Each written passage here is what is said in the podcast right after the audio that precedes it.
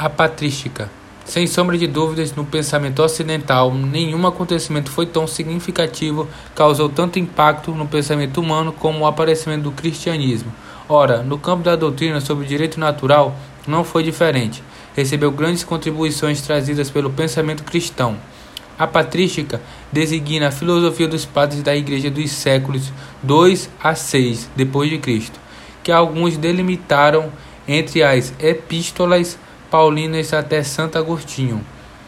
É, Tertuliano, um dos santos padres, atesta que, de fato, há uma lei comum universal para todos os homens, judeus e gentios, que se revela no direito natural, exemplifica uma relação onde a natureza é mestra e a alma discipula.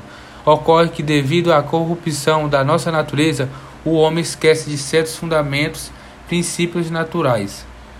Santo Agostinho é talvez um dos maiores pensadores do Ocidente, de uma vida mudana após deparar-se com uma avassaladora convenção. Tornou-se um dos mais importantes padres da Igreja.